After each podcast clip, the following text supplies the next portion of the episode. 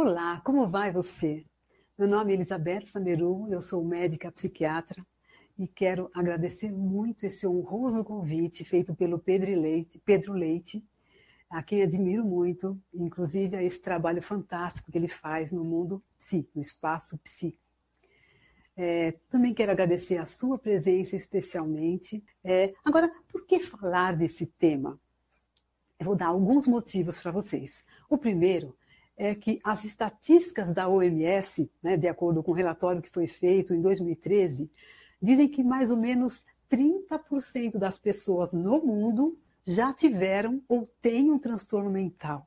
Olha o que, que é isso, gente, não é assustador? Né? Então, assim, pensando nisso, a gente precisa, vamos dizer, colocar bem, bastante atenção nesse tema. E além disso, é, esse relatório coloca que países que tão, têm baixa ou média renda, mais ou menos 75, 85% das pessoas que têm esses transtornos mentais não recebem tratamento. E aquelas que recebem, muitas vezes não são de boa qualidade. Então, isso é alguma coisa para a gente né, prestar atenção e pensar o que é que está acontecendo no nosso mundo. Né? Muito bem, o segundo motivo é que existe tratamento adequado. Né? Muitas vezes, quando as pessoas fazem um bom tratamento, elas ficam sem sintomas ou quase sem sintomas, podendo ter uma vida produtiva, normal ou quase normal. Portanto, né, é uma coisa que há, um século atrás, há dois séculos atrás, era quase impossível. Né? Ter um transtorno mental era quase, vamos dizer, um, um veredito de estar condenado. Né? Então, agora a gente tem uma realidade bem diferente. Um terceiro motivo é que a abordagem do tratamento dos transtornos mentais é multidisciplinar, ou, melhor ainda, precisa ser interdisciplinar. Então, é muito importante que a gente se escute dentro da saúde mental. Eu percebo que existe alguma dificuldade ainda entre os profissionais e muitos, né, muitas questões delicadas a tratar mas nós precisamos, então, quando eu estou com um paciente, eu preciso muito da visão do psicólogo, da visão do terapeuta, do outro tipo de terapeuta, porque eu trabalho bastante com saúde, com dependência química, né? com a enfermagem, é, com todos os profissionais, porque cada um tem seu ponto de vista igualmente importante. Então, esse, esse é um momento importante de falar com outros profissionais da área da saúde mental, até porque muitos deles não têm muito tempo de ir a um congresso de psiquiatria ou de ler artigos e, e se fazer uma revisão. Muitos tiveram um tempo atrás, na faculdade, por exemplo, esses temas, e aí acabam esquecendo pelo meio do caminho. Né? Então é bom fazer uma, uma revisão, atualizar um pouco de como é que vai cada um desses transtornos, até para que esses profissionais consigam reconhecer os sinais e encaminhar mais adequadamente ou saber quando é importante encaminhar para um psiquiatra. E um quinto motivo é que é uma oportunidade de trazer informação para quem convive com quem tem transtorno mental, e a gente sabe que pode ser muito desafiador estar né, viver com alguém que tem um transtorno, e também para aqueles que têm um transtorno e querem conhecer um pouco mais a respeito do seu, né, do seu diagnóstico, vamos colocar assim. Uma outra consideração é que falar de tratamento de transtornos mentais significa falar de diagnósticos. E esse é outro tema bastante polêmico entre os profissionais da saúde mental. Então, muitas pessoas até questionam, né, para que diagnosticar? E os manuais atuais, eles têm validade ou não têm validade? Eu falei agora há pouco da Organização Mundial de Saúde, que, né, que tem aí o seu manual, que é mais importante na, na prática clínica assistencial da gente, que é o Código Internacional de Doenças, atualmente na sua versão 10, e, muito, e ele é muito questionado, e muitos desses questionamentos são bem pertinentes. Então, assim, a, o transtorno mental, ele não tem ainda reconhecimento, ou reconhecidamente, muitas vezes, um substrato biológico. Muitas vezes o diagnóstico é feito descritivo, e isso é uma crítica bem pertinente. Mas, sinceramente, como se diz na, popularmente, é o que temos para hoje. Né? Ainda estão, a, a psiquiatria a, gente considera que ela ainda é recém-nascida. Ela ainda está começando a descobrir. E ela caminha vamos dizer, como pode? Às vezes não é muito fácil fazer pesquisas, especialmente que estamos falando de cérebros, de pessoas vivas, como é que se faz pesquisa, né? Então, assim, ela caminha conforme pode. Então, para a gente conversar aqui hoje, os diagnósticos que eu vou falar são baseados na CID-10, que eu acho que talvez seja de modo, na prática, mais fácil para ser útil para todo mundo. Né? E também eles têm uma validade prática, instrumental. Então, é essa a minha proposta. É, lembrando que uma outra crítica que se faz é a questão do rótulo, não é? porque se, se, a gente usar mal um diagnóstico, a gente acaba rotulando as pessoas. Né? E o uso, e uma questão, vamos dizer assim, muito importante de se tocar, porque não é esse o objetivo de um diagnóstico. Né? Aliás, uma pessoa é portadora de um transtorno mental, ela não é o transtorno. Então, uma pessoa não é esquizofrênica. Ela é portadora, assim como uma pessoa não é, tem uma gastrite. Então, a outra tem um transtorno de pânico. Então, se a gente olhar dessa maneira, a gente caminha, é, vamos dizer, ajudando para que esse estigma, para que esse rótulo não aconteça, para que isso diminua. Até na Associação Brasileira de Psiquiatria, a gente tem aí uma campanha enorme em relação à psicofobia. Né? Tem toda uma dificuldade da população e das pessoas em, em relação aos transtornos mentais, inclusive por causa desses estigmas. Então, nós profissionais é que temos mesmo essa responsabilidade e o dever de tratar os nossos pacientes com tanto amor, com tanta, é, tanto respeito, que a gente não os rotule, que não ajude, ajude para que ele se torne ainda mais estigmatizado, né? Ao contrário, trabalhar para que isso se torne uma coisa natural, que um transtorno seja algo como acontece em vários outros e que pode ser tratado e a pessoa pode ficar bem. Ok. Um outro, uma outra questão é que, mesmo quando diagnosticada, ah, um, trans, um transtorno pode ser leve, moderado ou grave. Então, assim, muitas vezes uma pessoa, quando pensa no transtorno, pensa, às vezes por falta de conhecimento, nele da forma grave. E não consegue conceber que ele pode ter aí outros modos de manifestação, quando leve ou moderado. Então, isso é algo importante para considerar. Tendo em vista tudo isso, o meu objetivo hoje é oferecer uma breve visão panorâmica atualizada é, levando em conta né, essa base que eu coloquei para vocês da CID-10.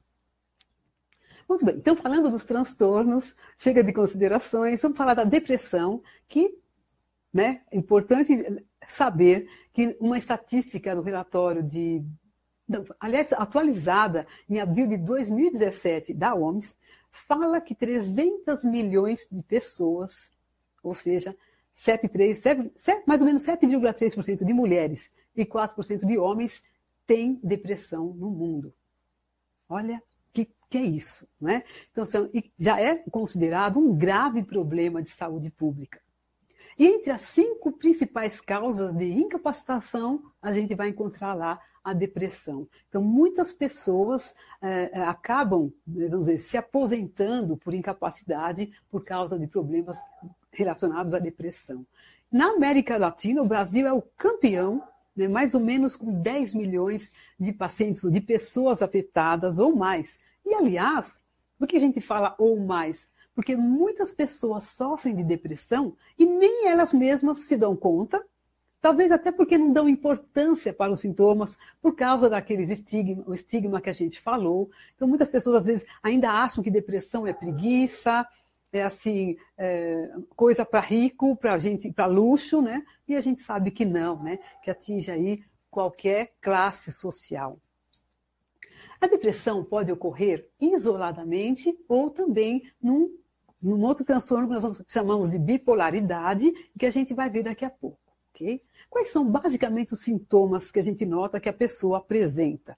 Bom, uma tristeza profunda, né, que a gente diz que é uma, um transtorno de humor ou de afeto, é? É, culpa, muitas vezes angústia. É, ela, é bem comum que a pessoa tenha uma negatividade, uma maneira de pensar tão negativa, que ela só consegue pensar em que as coisas não vão, não, dar, não vão dar certo, que ela não vai conseguir melhorar. Então, ela, por causa dessa negatividade, costuma ter uma autoestima, uma autoconfiança muito baixas, um autoconceito, né? uma autoimagem muito ruim de si mesma. Muitas vezes a pessoa tem perda de interesse, perda de prazer em fazer coisas que antes lhe davam prazer. Né? É, perda de energia, a pessoa sente uma falta de energia, que às vezes é dificílimo de acordar de manhã e levantar da cama. É, se a gente fala que é o pior momento do dia para a pessoa que tem depressão, é exatamente a hora de levantar da cama. Então a pessoa né, de, acorda e fica lá, né, não vira para cá, vira para lá, não consegue levantar muitas vezes. Também existem alguns uh, sintomas cognitivos, como dificuldade de concentração, de raciocinar, uh, e também uma fadiga, um cansaço físico enorme. O seu sono pode estar perturbado, o apetite, o apetite reduzido. A pessoa pode ter tendência a se isolar. Então ela não tem vontade de ver ninguém, ela quer ficar no quarto dela, deitada na cama, se possível, no escuro. A vontade dela realmente não é de trocar, né, de, de se relacionar socialmente.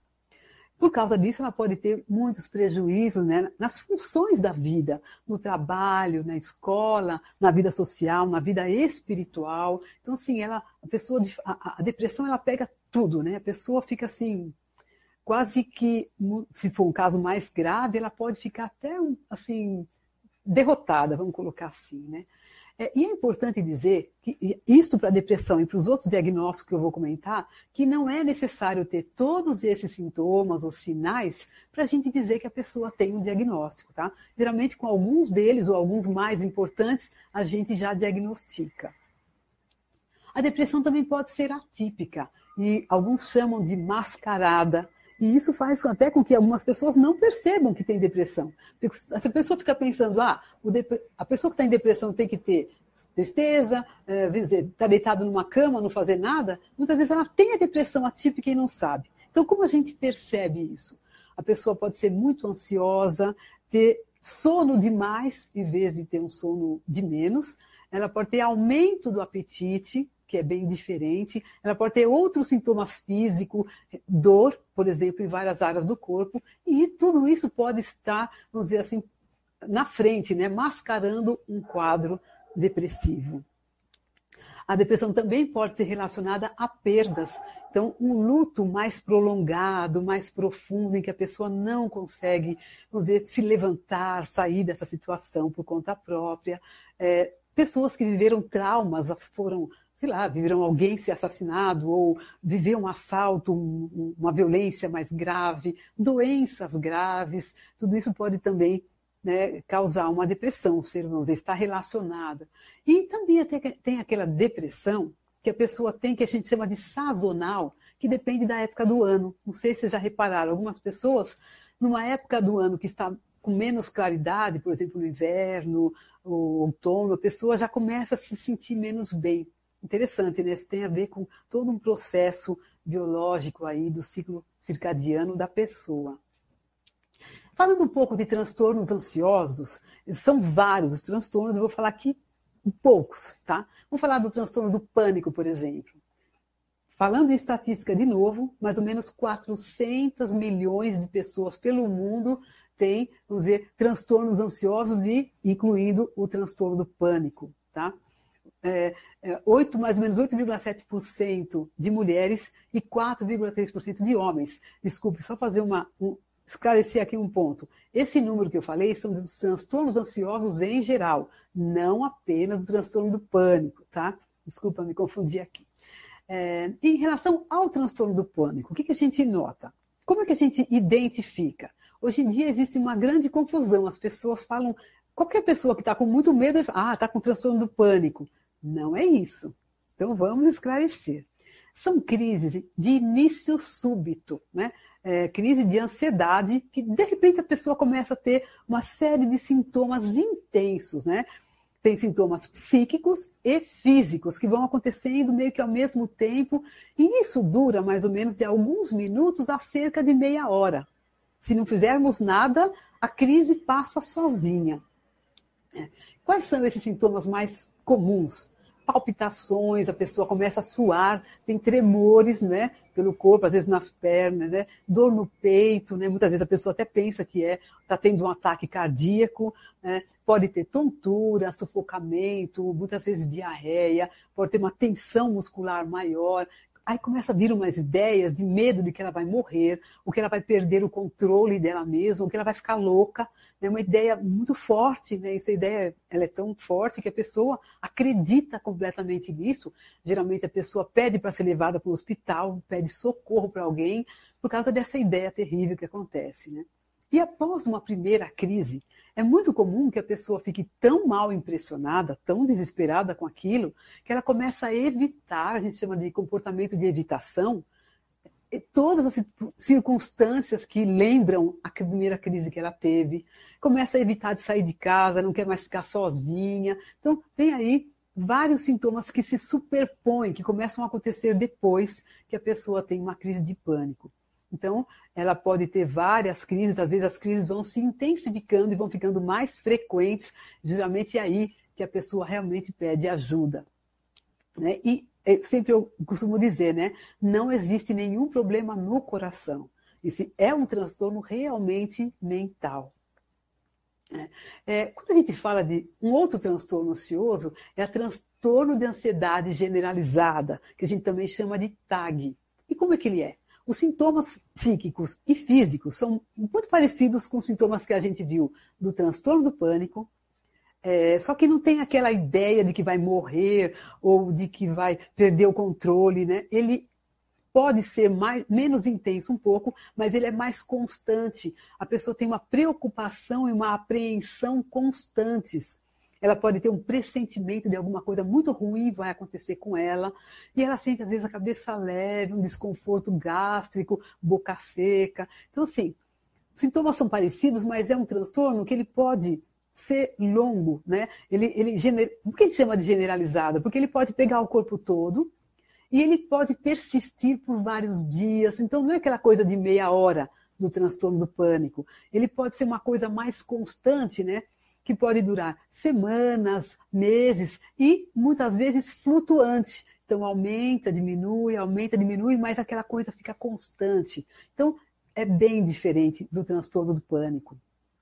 Um outro transtorno de ansiedade é o transtorno misto de ansiedade e depressão, também muito comum. Então a pessoa tem muitos sintomas da depressão, conforme eu relatei aqueles sintomas anteriores, e muitos sintomas do transtorno de ansiedade mas ele nem encaixa bem num transtorno típico de ansiedade, nem encaixa bem na depressão. Então, a pessoa sofre das duas coisas ao mesmo tempo. É bem, realmente, na minha prática, eu vejo bastante isso. Né? E um último transtorno que eu vou falar de ansiedade é o toque, que provavelmente muitos de vocês já escutaram falar, que é o transtorno obsessivo compulsivo, que, como o nome diz, a pessoa começa a ter pensamentos obsessivos na cabeça dela e que a levam a ter atos compulsivos. Então, aquilo faz com que a pessoa tenha que se comportar de um certo jeito recorrentemente. Então, por exemplo, aquela pessoa que tem que lavar as mãos muitas vezes, lavar, lavar, lavar, porque acha que tem bactérias ou que tem micróbios e que ela pode adoecer por causa disso, ou que ela não pode pisar numa certa linha. Então, tem gente que anda na rua, né? É, não pode pisar na linha, porque aquilo pode trazer alguma desgraça para a vida dela. Então, é um, um, tipo de pensamento que a leva a repetir, né? Que a gente chama de rituais no dia a dia, e que ela não consegue ter controle, ela não consegue ter uma, um controle voluntário de dizer, não vou fazer ponto final, isso é besteira. Ela não consegue, porque o, o pensamento dela é como se comandasse as ações dela. Né? Como eu disse para vocês, todos esses transtornos têm maneira de serem tratados e têm maneira de aliviar muito, ok? Bom, vou falar agora um pouco de transtorno por uso de substâncias. É a minha especialidade, dependência química. É difícil até de falar de um tema tão enorme em pouco tempo, mas vou falar algumas informações que, me, que eu considero que talvez sejam interessantes para vocês. Tá? Então, falando de quantidade, novamente, né, pela, pelo relatório da OMS, mais ou menos 280 milhões de pessoas no mundo vivem hoje um transtorno por dependência química ou, de qualquer modo, um transtorno por uso de substâncias. Né? Então, mais homens, mais ou menos 7,5%, e menos mulheres, 2,5%, 2% mais ou menos. No, no Brasil, eu tenho bastante contato com as estatísticas, né, tem havido um aumento significativo do uso de drogas lícitas e ilícitas, segundo o Departamento Nacional de Drogas, foi feito, que é o LENAD 2. Em 2012, é, ele assim, demonstra, mostra que, foi, assim, que tem ocorrido um aumento enorme das pessoas, especialmente mulheres, adolescentes e jovens, usando estas drogas tanto lícitas como ilícitas. Então, é bem preocupante. Então, esse número de homens em relação a mulheres está tendendo a, essa relação está tendendo a se igualar, o que é bem preocupante. Não preciso nem dizer, acho que todos vocês sabem, quantos prejuízos o uso de substâncias pode causar na vida da pessoa, em todas as áreas da vida dela. Né? E também está muito ligado ao aumento da violência. Além disso, Cada tipo de dependência química pode matar a pessoa através de outras doenças. Observe, por exemplo, o cigarro, ligado a pelo menos 42 doenças. Né? O álcool, há mais doenças ainda, e cada uma dessas doenças podendo levar à morte. Bom, e falando um pouquinho de algumas substâncias que são mais comuns, né? o álcool, por exemplo, ainda é o, vamos dizer assim, o campeão né, nas dependências químicas no Brasil. E a pessoa pode ter o uso social, o uso pesado, que a gente também dá o nome de embinge, e uma dependência mesmo. Né? Como é que é o uso embinge? É quando a pessoa que está acontecendo muito, e é por isso que a gente fala que os jovens e adolescentes têm tomado, dizer, se tornado cada vez mais dependentes. Por quê? Eles tendem a, vamos dizer, a virar o copo, né? né? Vocês já devem ter visto né? aqueles, aqueles campeonatos de virar o copo. Ou seja, existe uma tendência hoje de tomar mais rápido e mais quantidade em menos tempo. Então, a gente diz que uma pessoa tem um uso pesado, né, um uso em binge, quando é, ele chama de uso abusivo. No homem, quando ele usa cinco doses de bebida alcoólica em até duas horas, mulheres quatro doses em até duas horas. Então, isso é um uso já bem problemático, costuma causar muitos danos para o indivíduo. Muitas vezes a pessoa que tem isso não se considera tendo um transtorno por uso de substâncias. E é importante ficar atento, né? porque ela já tem sim, ela está caminhando para algo mais grave, que é a dependência. Né? E a dependência, como eu disse para vocês antes, pode ser também leve, moderada ou grave. E muitas vezes a pessoa tem uma dependência leve ou moderada e ela não se identifica. Ela fala: não, eu não tenho problema com isso, eu não sou aquele cara que está na sarjeta, eu não, não caio na rua, eu não apronto tudo, não perdi emprego, estou trabalhando. E a pessoa já está num caminho aí de grande perigo e já está usando de uma maneira, vamos dizer assim, dependente. ok? Bom, atualmente as drogas ilícitas mais utilizadas são a maconha e a cocaína, pelo menos eu falando no nível de Brasil. Tá? É, e né, o tabaco e o crack são os mais altamente dependógenos. O que significa isso? Uh, são aquelas drogas que têm maior potencial de causar dependência. Então a gente ainda está percebendo que, apesar de ter diminuído o número de pessoas que usam o tabaco, e aí eu vejo que né, também está aumentando as que usam maconha, né, a gente nota que ainda existem muitas pessoas e aí que não conseguem tomar essa decisão de parar o seu uso de tabaco. E existe tratamento e as pessoas podem parar. Isso é uma experiência que eu tenho na minha prática do dia a dia, que, é, que me deixa muito feliz. Eu faço tudo que eu puder para as pessoas que trabalham comigo, para pessoas que eu conheço, para elas pararem de fumar, pelo menos, que é uma das drogas que ainda é a droga que mais mata no mundo ainda. Ok? Bom, outro, outra substância que eu acho importante falar com vocês é psicofármacos.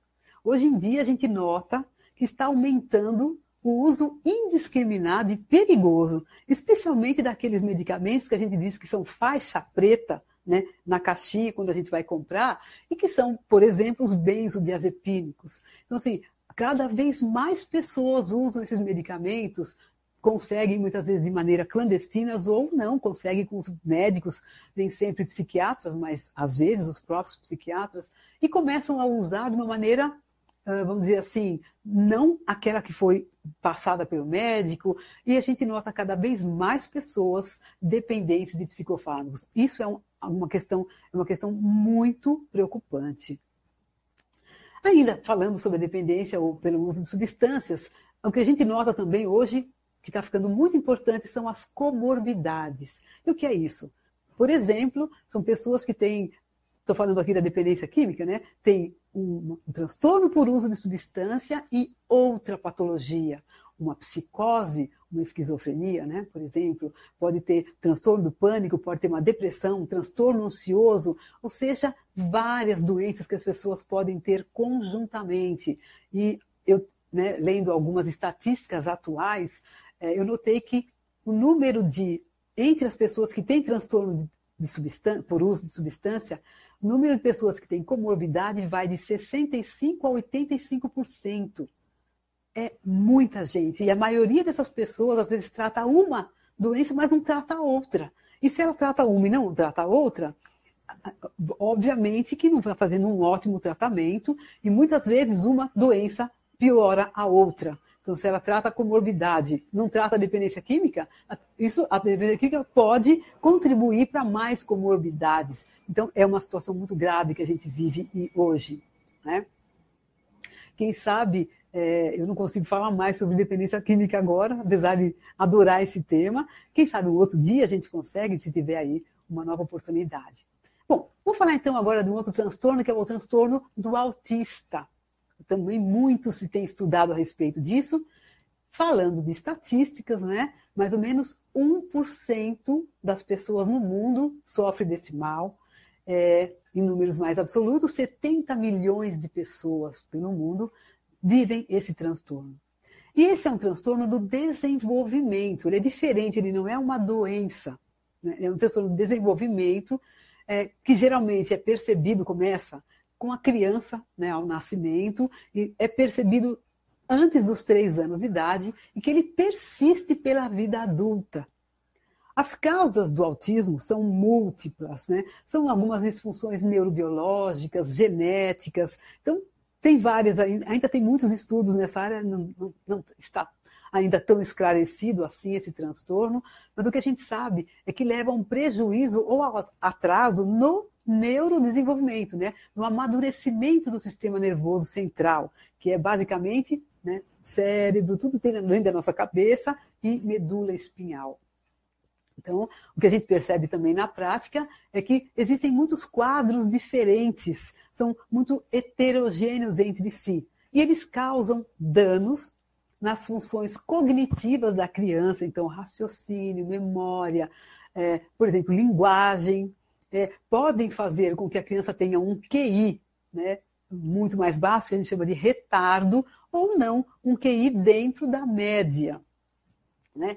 É, a criança também pode ter uma dificuldade na comunicação, isso é bastante comum, porque ela tem um atraso na fala, ou a criança pode vir até a não conseguir falar, por isso precisa ser feito um trabalho grande em cima dessa questão. Ela pode ter prejuízo severo na sua interação social e também nas suas atividades lúdicas, na maneira de brincar. Muitas vezes ela tem um estreitamento dos interesses, então ela gosta de só um pedacinho do brinquedo, ela só se relaciona com aquele pedacinho do brinquedo, né?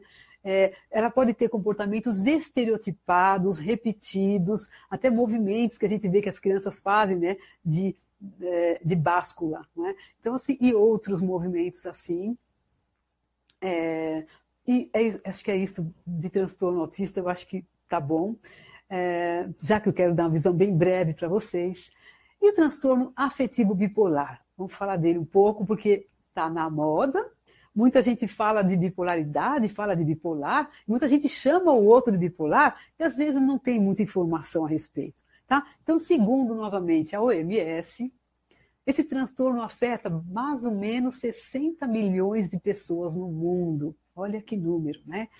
É, hoje se fala muito desse tema, mas como eu disse para vocês, vamos aqui esclarecer um pouquinho. Então, ah, muitas pessoas confundem porque alguém tem um, um humor oscilante, ah, essa pessoa, ou a pessoa tem um humor, ou a pessoa muda de ideia. Né? Hoje eu penso de um jeito, amanhã eu penso de outro, aí depois eu mudo de ideia. Então você, ah, então você é bipolar. É preciso ter muito cuidado com isso, né? Bipolaridade não é nada disso. Tá? O que, que é, afinal, o transtorno afetivo bipolar? É quando a pessoa tem episódios de mania. Né? Agora vamos explicar o que é essa tal dessa mania. Gente, mania não é um hábito. Ah, a pessoa tem mania de lavar as mãos. Não, ela tem mania de chegar em casa e, uh, uh, e falar, né, e não falar com ninguém. Não, isso é um hábito, tá? Mania aqui, ou também chamada de euforia, episódio de mania ou episódio de euforia, é quando a pessoa tem um humor elevado. Né? Ela pode ter esse humor elevado pode ser de alegria, de euforia ou de irritabilidade. Né? E ela também, na bipolaridade, pode ter as fases ou os episódios de depressão. Então, ela pode ter de né, elevação do humor, que é mania ou euforia, e pode ter episódios de depressão, onde ela tem aquele, todos aqueles sintomas que eu falei anteriormente para vocês. Tá? E muitas vezes, entre um episódio e outro, ela pode ter fases da vida de normalidade. Ok?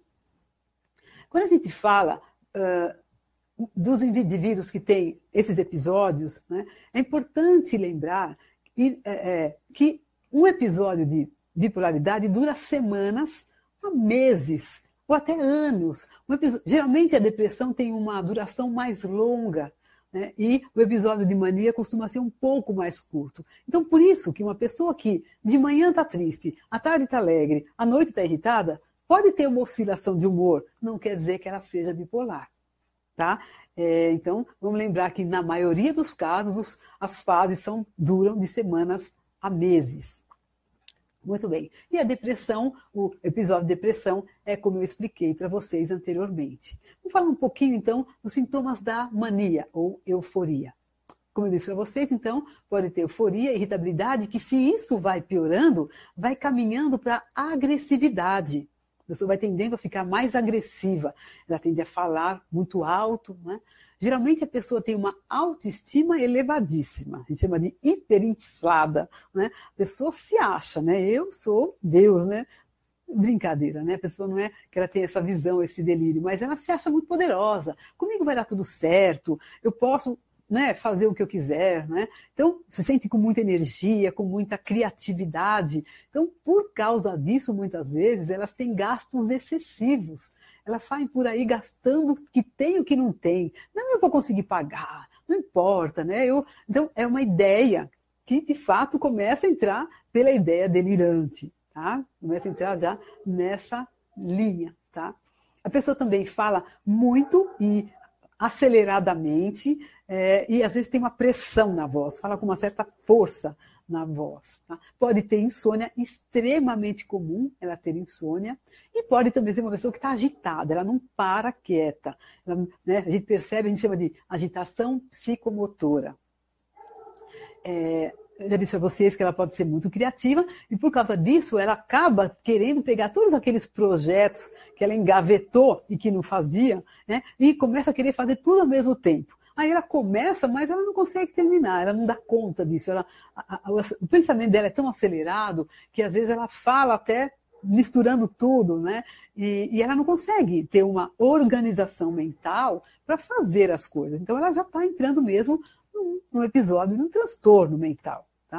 Muitas vezes a pessoa tem um aumento da libido, então a pessoa fica assim muito querendo sexo o tempo todo, é um negócio também que pode trazer problemas graves e sérios. E, de novo, existem medicamentos para estabilizar o humor e prevenir novas fases. Então, a bipolaridade ela é muito tratável hoje. De um modo geral, muitas pessoas têm a bipolaridade e têm uma vida normal, trabalha, casa, tem filhos, tem né, todos, né, faz pós-graduação, faz tudo aí na sua vida e continua bem. Muito bem, um outro transtorno que eu gostaria de falar é da demência. Observem, né? às vezes não é muito gostoso esse assunto, a gente geralmente tem um medo da demência, né? Fala, meu Deus, eu morro de medo disso, Não que eu não tenha, eu tenho, tá? Mas vamos lá. Estatísticas. 47,5 milhões de pessoas no mundo hoje têm demência. Na realidade, esses dados nem sempre são de hoje, gente. Às vezes são 2016, 2015, depende aí da, do relatório que, que eu observei, tá? E o que acontece na demência? Uma deterioração das funções cognitivas. Então, da habilidade de processar as informações e pensamentos, né? na habilidade de compreender. E ela vai muito além da velhice normal. Porque uma pessoa, quando vai envelhecendo, quando passou dos 30 já está envelhecendo, tá? Sinto muito, a gente já está nessa linha, né? Eu já passei dos 30, estou aí, né? Então, assim, a gente, claro, vai diminuindo algumas capacidades cognitivas, como memória, a gente começa a ter um pouquinho mais de dificuldade de lembrar algumas coisas, especialmente a memória mais recente. É, a gente também pode ter um pouquinho mais de dificuldade de aprendizagem. Então. Agora, quando a gente fala de demência, esse declínio, essa piora nas funções cognitivas é muito mais rápido. Então, afeta a memória da pessoa de uma maneira muito importante, de modo que a pessoa não consegue lembrar onde mora, não consegue lembrar, vamos dizer, coisas muito básicas, o que almoçou hoje, é, vamos dizer, não, não, consegue lembrar o nome da cidade que ela está. Então, assim, muitas, né, muitos sintomas, assim, de, muitos exemplos eu poderia dar de que a memória rapidamente vai se perdendo a ponto da pessoa não, não conseguir lembrar de como se dirige um carro, de como troca de roupa? Como eu disse para vocês, o pensamento também fica difícil de se organizar. Então, ela tem dificuldade de fazer uma frase completa, vai piorando essa capacidade. Dificuldade de se orientar. A pessoa geralmente não consegue saber onde está, ou uh, no espaço e no tempo. Que dia é hoje, que mês é hoje. Ela começa a se perder no tempo e no espaço. Tá? É, tem muita dificuldade também com a linguagem. A linguagem é uma função que reúne muitos, muitas outras, né? Então, é, a pessoa começa a ter dificuldade de falar, de não só de lembrar das palavras, mas de organizar a fala. É, ela tem uma dificuldade de julgamento e isso também demonstra, isso também é, é, assim, é um motivo de ela ter comportamentos que muitas vezes são socialmente inadequados. Então, às vezes ela começa a ficar abusiva né, nas relações com os outros, até sexualmente abusiva. Por quê? Porque ela começa a ter essa dificuldade de ter crítica diante das situações e das circunstâncias. Ela perde capacidade de crítica e julgamento. Outra, uh, uh, outro uh, o sinal importante da demência é o baixo controle emocional. A pessoa fica cada vez mais descontrolada, ela não consegue ter um domínio das próprias emoções. Né? E é outro, outro sinal é a perda da motivação. A pessoa, é, muitas vezes, ela não tem vontade de fazer nada, não tem ânimo para nada, tá? E, e, essa doença, infelizmente, é progressiva. É, também tem hoje aí alguns medicamentos que, em alguns casos, controlam e a pessoa consegue aí viver muito, muito mais anos. Portanto, quanto mais cedo a pessoa procurar ajuda, melhor. Aliás, para qualquer transtorno mental, quanto mais cedo procurar ajuda, melhor. Por isso que a gente precisa trabalhar tanto essa questão do estigma e da psicofobia, para ajudar as pessoas a se tratarem mais rápido e ficarem bem, né? Ficarem igual ou quase igual elas foram anteriormente, tá? Em relação às causas, eu acho que vale a pena falar para vocês sobre as causas da demência muito, dizer, é, rapidamente, tá? É, podem ser reversíveis, então a demência pode ser reversível ou irreversível, dependendo dessas causas. Então, quais são as causas que fazem com que a demência possa ser reversível? A depressão no idoso, né? uma nutrição inadequada, uma má nutrição, a desidratação, geralmente no idoso, né? é, anemia, falta de vitaminas várias, tumores cerebrais, às vezes condições é, é, endocrinológicas, né, endócrinas, como hormonais, né, como o hipotiroidismo e o hipertireoidismo, que são disfunções da tireoide. Então, assim, essas causas e outras, se a pessoa trata rapidamente da doença, é, porque estava começando a ter uma demência, ela volta ao normal dela. Olha que fantástico. Você sabia disso? É bom saber, né? É, agora, a, demências com causas irreversíveis, como Alzheimer, né, uma, um derrame, né, que é chamado acidente vascular cerebral, e, e várias outras causas que aí a gente sabe que não dá para voltar à normalidade, mas, né, como eu disse para vocês, muitas vezes o progresso da demência, da doença, pode ser interrompido, o que é um grande avanço na área né, da medicina e dos medicamentos. Bom, falar um pouco para vocês sobre a esquizofrenia. Bom, é um transtorno bastante grave, dos mais graves dentro dos transtornos mentais, e que acomete mais ou menos 21 milhões de pessoas no mundo. Né? Também muita, muita gente. É uma doença que costuma ser crônica. É, é, e ela pode ter, então, ela é crônica com episódios agudos. Então, a pessoa tem aquela doença e de vez em quando ela tem um episódio agudo de doença. E uma coisa que a gente nota é que a cada episódio a pessoa pode ter perdas do seu, seu, da sua capacidade cognitiva de tal modo que a cada episódio ela pode não voltar ao normal, né? E no outro episódio perda maior, no outro episódio perda maior ainda. Então assim, por isso, apesar do medo né, de que pode ser uma doença muito grave, também é importante buscar ajuda o mais rapidamente possível. Quais são os sintomas mais comuns na esquizofrenia? Né? Como sempre, estou falando aqui de alguns dos sintomas de cada patologia, não de todos, tá? Porque não daria tempo. Então, por exemplo, alucinações. O que é alucinações? É quando uma pessoa como que se quebrasse a sua capacidade de perceber o que é real, o que não é real, e aí ela começa a, por exemplo, escutar. Então, isso, alucinações têm a ver com sentidos. Então, ela, poder, ela pode escutar vozes e ela escuta a voz como se estivesse escutando uma, uma voz de alguém que está falando fora. Isso é importante observar. Não é como se fosse uma voz dentro da cabeça dela, é uma voz que vem de fora. Ela pode também ver coisas, ela pode ver imagens, pode ver coisas que ninguém mais consegue ver, só ela.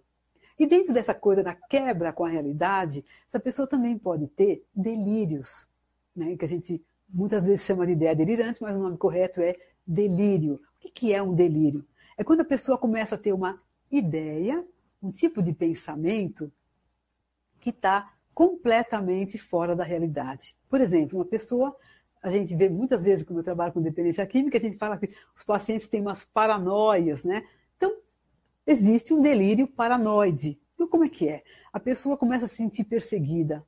Ela tem uma ideia e ela, ela a visão dela é como se ela estivesse sentindo, mas é uma ideia, de que tem alguém querendo prejudicá-la, alguém perseguindo, às vezes ela localiza isso numa determinada pessoa ou localiza isso de um modo geral e ela começa a ficar desconfiada, com muito medo dessa, é, dessa perseguição de, que é a ideia que ela tem e é uma coisa fundamental. No delírio, a pessoa entende que é realidade. Como eu disse para vocês, ela não consegue perceber quando já saiu da realidade, ela não distingue a fantasia da realidade, então ela acredita completamente naquilo. Não há quem consiga fazer com que ela questione aquilo. Então, por exemplo, ela começa a dizer não, porque eu ouvi o meu vizinho falando que vai me matar. É, eu é, acho que atrás dessa parede tem uma câmera. Essa câmera eles estão me olhando e eles estão vendo tudo que eu faço, até quando eu estou no banheiro. Então, assim, Estou dando aqui já, claro, gente, algum exemplo do que é uma ideia, do que é um delírio, tá? Para vocês terem uma noção. Então, a pessoa pode ter alucinações, que tem a ver com sentidos, pode ter delírios, que são, vamos dizer, é, ideias fora da realidade, tá? Pode ter é, agitação psicomotora, né? Ela não para psiquicamente acelerada, assim, não, não exatamente acelerada aquele quadro que eu disse para vocês da euforia, mas assim, uma agitação interna grande, a pessoa pode ficar muito inquieta, ela pode ter um pensamento desorganizado, de tal modo que ela, as pessoas falam que a pessoa não está falando coisa com coisa, né? É bem interessante esse termo, porque assim, é, de fato a pessoa fala uma coisa e seguida tem uma outra fala que não combina com essa, com outra, e então a gente chama de pensamento desorganizado. Assim, ela fala, vai falando e a gente não consegue entender nada do que ela está falando. Portanto, é bem diferente do delírio. O delírio, a gente não vê nexo na fala da pessoa porque não é real mas existe uma construção naquele delírio. Então, o que ela está falando tem um nexo para ela. Ela não está com pensamento desorganizado. No pensamento desorganizado, ela não consegue fazer uma frase que faça sentido. É isso que estou querendo dizer para vocês. A pessoa também pode ter na esquizofrenia comportamentos bizarros. Né? Então, assim, ela pode, por exemplo, pega toda a roupa dela e joga no lixo. Hoje, por exemplo, eu estava falando de um, de um paciente com o pessoal da equipe e eles disseram que ele tira toda a roupa dele, coloca na gaveta dos outros pacientes e, e pega a roupa dos outros pacientes, coloca na gaveta dele. Então, o que, que é isso? É um comportamento bizarro. Né? Então, comportamentos, por exemplo, tira a roupa no meio da rua. Né? Então, comportamentos que são completamente, completamente sem noção, como a gente fala popularmente. Então, são comportamentos que podem falar a favor aí como um sintoma de esquizofrenia. Então, a pessoa que tem esse transtorno também pode ter ideias de suicídio, né? Muitas vezes ela tem uma voz que fala assim para ela, a gente tem uma voz de comando que fala assim para ela: é, se mata, você não presta para nada mesmo, tua vida não vai mais dar, dar em nada, né? Vamos, se joga nessa janela. Né? E aí a pessoa tem essas vozes de comando e muita gente dentro do, do seu delírio, acredita que aquela voz é uma voz que ela deve obedecer. Então, isso pode acontecer dela se suicidar. E também acontece dela pessoa ter uma voz de comando de homicídio. Então, às vezes, ela comete homicídio. Mas é importante falar aqui, gente, que muita gente pensa que, assim, se eu falo de um, uma psicose, e esquizofrenia é um tipo de psicose, então é, dá a impressão assim que todo psicótico é perigoso. Muita gente acha que o psicótico é perigoso. Não, é uma, vamos dizer, uma fração mínima dos psicóticos que podem ser perigosos, vamos dizer, nesse sentido de ter uma ideia de agredir os outros ou de matar os outros. E se a gente tomar os certos cuidados e muito rapidamente tratar ou tratar adequadamente um quadro de esquizofrenia, muitas pessoas vivem muito bem, superam, vamos dizer, muitas dificuldades do quadro e, é, e têm uma vida muito boa. Eu tenho pacientes esquizofrênicos, vou chamar assim, desculpe, desculpe chamar de paciente esquizofrênico, agora foi o ato falho, né? Perdão. Então, assim, eu tenho pacientes que portam esquizofrenia no meu consultório que são, é, é, assim, que têm uma vida normal, que trabalham, uh, estudam, fazem faculdade, normal. Ninguém diz que eles têm um problema desse tipo tão grave. Por quê? Porque se tratam adequadamente. Então, a esquizofrenia, se bem, vamos dizer assim, esquizofrenia e outros quadros psicóticos, né? Se bem olhada, né? Nossa, ela, ela pode assim ser uma, uma doença completamente controlável. E quanto mais cedo, eu disse para vocês, melhor, né? É, Assim, vou passar muito por cima aqui de alguns quadros, porque não vai dar tempo de falar muito mais, eu vejo que meu tempo está acabando. Tá? Ainda nos transtornos ansiosos, nós temos aí, por exemplo, pessoas que têm reações ao estresse grave, a gente chama de TEPT, né? Transtorno do estresse pós-traumático, a pessoa que sofre um assalto, a pessoa que vive, é, por exemplo, um, uma situação de assédio moral, coisas assim muito sérias, né? Que podem ou que uh, assistem a uma situação de grande violência ou sofrem de violência de qualquer tipo, ela pode viver aí um transtorno de estresse pós-traumático. Um outro transtorno de ansiedade é pessoas terem somatizações. Muitas pessoas somatizam por questões né, de ansiedade e não têm muita clareza, não sabem disso. Então, hoje se estuda cada vez mais esses quadros. Um outro transtorno também, falando de crianças e adolescentes, que hoje se fala muito, é o TDAH. O que, que é isso? Transtorno do déficit de atenção e hiperatividade. Esse é um transtorno que merece bastante atenção, não vai ser possível falar totalmente do que seria necessário aqui, mas eu vou falar pelo menos alguns dados para vocês. Ele também é muito prevalente, mas provavelmente bem menos do que as pessoas pensam. Por quê? É, existe aí toda uma dificuldade hoje de muitos pais, de professores e né, de pessoas de lidarem com crianças que são normais, mas são um pouco mais agitadas do que a média comum das crianças, né? E muitas vezes, então, é, por essa dificuldade, acabam se fazendo diagnósticos e muitas vezes diagnósticos que levam essa criança a ser tratada de uma maneira precoce, é, usando medicamentos que são muitas vezes entorpecentes, são medicamentos faixa preta que causam dependência também. Então, é, Existe sim esse do, transtorno, mas é importante ter muito critério, né? observar isso com muito cuidado, porque, inclusive, existem pesquisas que demonstram que uh, crianças que usaram uh, medicamentos assim na infância têm uma tendência maior a desenvolver o transtorno de uso por substâncias quando adultas, né, adolescentes e adultas. Então, é importante, sim, o tratamento ele pode ser muito benéfico quando a criança tem o transtorno, mas ter todo o cuidado, né? Tem de repente, levar em especialistas para fazer esse tratamento, para fazer esse diagnóstico.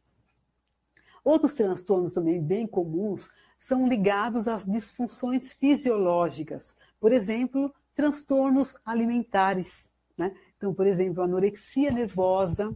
Então, muitas vezes a pessoa vive aí um quadro de que ela, assim, a gente até entende que hoje nós temos uma cultura de muita pressão sobre a pessoa ser magra, a pessoa ser, vamos dizer assim, bonita, bela, né?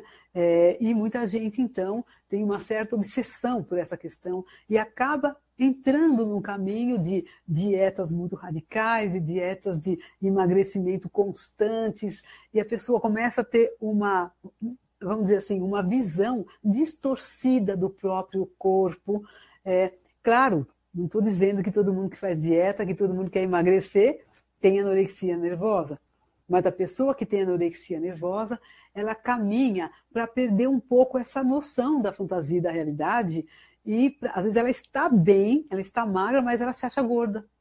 Né? Então, assim, todo mundo fala, não, você está ótimo, você está bem, e ela se acha gorda. Porque às vezes ela tem aí uma ideia de que o ideal é aquela pessoa magérrima, né? E aí ela começa a fazer tudo o que pode para emagrecer de uma maneira um tanto quanto obsessiva.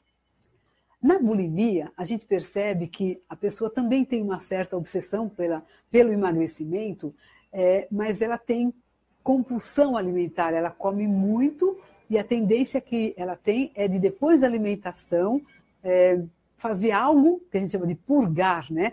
Fazer algo para eliminar muito rapidamente essa alimentação. Então, às vezes, ela coloca o dedo na garganta e vomita essa, essa comida, né? Que, é, que foi, às vezes, abusiva ou excessiva ou ela usa laxantes. Então, assim, tem várias maneiras da pessoa tentar, vamos dizer assim, é, se livrar dessa comida rapidamente, tá? Também existem alguns transtornos ligados à alimentação compulsiva. Então, as pessoas, é, às vezes, têm episódios de compulsão alimentar, o que pode levar uma pessoa ao, a, à obesidade, que é uma coisa muito grave também, ok? É, outros transtornos na transtornos mentais, que acho que vale a pena aqui falar um pouquinho, é de transtornos de personalidade. Acho que também isso deve ser pouco comentado pelo que eu vejo por aí. Né? Mas quer ver um que é bem comentado? Já sei, dois que são bem comentados. É, o borderline né, e o antissocial. Muitas vezes as pessoas chamam de psicopata, mas isso é uma outra questão. Tá? Então, falar um pouquinho desses transtornos. Né? O que é um transtorno de personalidade? É um transtorno que costuma acontecer no desenvolvimento da criança. Então, muitas vezes, porque a criança viveu ou vive num lar disfuncional, onde os pais têm muitos problemas entre eles, tem uma dificuldade muito grande também consigo mesmos, né? Assim, então a criança vive numa família bem vamos falar, difícil para ela, onde ela não tem as necessidades dela suprida, ah, de afeto, de apoio, de proteção, de segurança. É, então, estou aqui dando uma ideia para vocês, né? Então, ela pode desenvolver a sua personalidade de modo a funcionar mal. Como assim funcionar mal? Funcionar mal que é um funcionamento que pode fazer mal para o outro nos relacionamentos que ela venha a ter no futuro e para ela mesma. muitas vezes mais para o outro do que para ela, ou o contrário. ok? Então, é diferente de, uma, de um transtorno mental que a gente chama de patologia, de um modo geral, porque as, quando você fala de uma patologia, ela tem uma data, ela começa num certo momento, ela se manifesta num certo momento. É, e o transtorno de personalidade, não. Né? Você não consegue perceber, ele é um desenvolvimento distorcido, como eu disse anteriormente. Tá? Então, o borderline, o transtorno de personalidade borderline, é um tipo que é bastante preocupante, onde a pessoa tem geralmente uma grande dificuldade de controle emocional, ela tende a ter explosões emocionais. É uma pessoa. Gente, borderline tem muitos tipos diferentes, são muito heterogêneos, não tem realmente muita condição aqui de eu falar detalhes, tá? Mas é uma pessoa que tende a ter assim grandes conflitos com ela mesma, é uma autoimagem que pode oscilar muito. Um dia ela se sente ótima, outro dia ela se sente nada, né? É uma pessoa que pode ter aí relacionamentos muito intensos e instáveis. Ela costuma ter bastante dificuldade ou, ou conflitos nos seus relacionamentos. É, por causa dessa autoimagem que eu disse para vocês que oscila muito, ela pode viver aí, vamos dizer assim, momentos de mais depressão ou momentos de mais euforia. Ela pode ter, então ter uma oscilação de humor bem importante. Também pode ser bem irritável, agressiva em alguns momentos é, e mais um monte de outros. Um, um, uma, um sintoma que é bem comum, muita gente conhece, é o sintoma da pessoa se machucar. Não todos os borderlines fazem isso, né? Ou as pessoas que portam borderlines. E hoje eu estou me traindo aqui várias vezes, né? Gente, desculpa. É, então, assim, a pessoa, nem todas as pessoas que têm esse transtorno se machucam, se cortam, mas muitos que têm se cortam, né? Às vezes cortam com gilete, cortam muitas vezes superficialmente ou não, pode se machucar de maneira mais profunda. E muitas dessas pessoas têm uma certa tendência à ideação suicida e tentam o suicídio e conseguem. É, outros tipos de borderline são mais impulsivos, né? São pessoas que têm uma tendência assim de, é, de pensou, fez, né? Veio na minha cabeça, eu fiz. Não, não, não deu tempo. Primeiro ela faz, depois ela pensa no resultado, nas consequências. E isso, claro, é algo que é, pode causar aí muitos danos na sua vida. É, eu estou vendo aqui que meu tempo está acabando totalmente, né? Então eu quero agradecer aqui a vocês esse momento, essa grande oportunidade. É, eu estou muito feliz, volto a dizer que para mim foi um grande prazer estar aqui, compartilhar um pouco né, da minha, das minhas percepções, dos meus estudos a respeito do meu trabalho, né, do meu cotidiano. E gostaria também de convidar vocês a conhecerem o meu canal. Né? É, eu tenho um canal no YouTube com muitos vídeos. É, eu trato, como eu, minha, minha, especialidade é a dependência química, eu trato também muitos familiares de dependentes químicos e pessoas que têm dependência emocional de parceiros. Um dos focos do meu trabalho e também do meu foi meu projeto do mestrado e também vai continuar nesse meu projeto do doutorado é a violência entre parceiros íntimos, também algo que é de uma prevalência enorme, né? Estatísticas são altas em relação a isso, então eu tenho aí vários vídeos que falam desse tema, que falam de relacionamentos complicados. Então convido vocês, caso tenham gostado desse vídeo, a dar um like, né? é, compartilhar com seus amigos e assistirem também um pouquinho dos meus outros vídeos lá no meu canal, que é só você digitar lá Elizabeth Zameru e você vai achar o meu canal. Novamente, muito grata pela sua atenção, grata demais pelo convite do Pedro Leite e espero ter aqui contribuído um pouco para esclarecer alguns pontos dentro dessa, né, dessa questão enorme que são os transtornos mentais. Então, tudo de bom para você. Até uma próxima vez. Um abraço.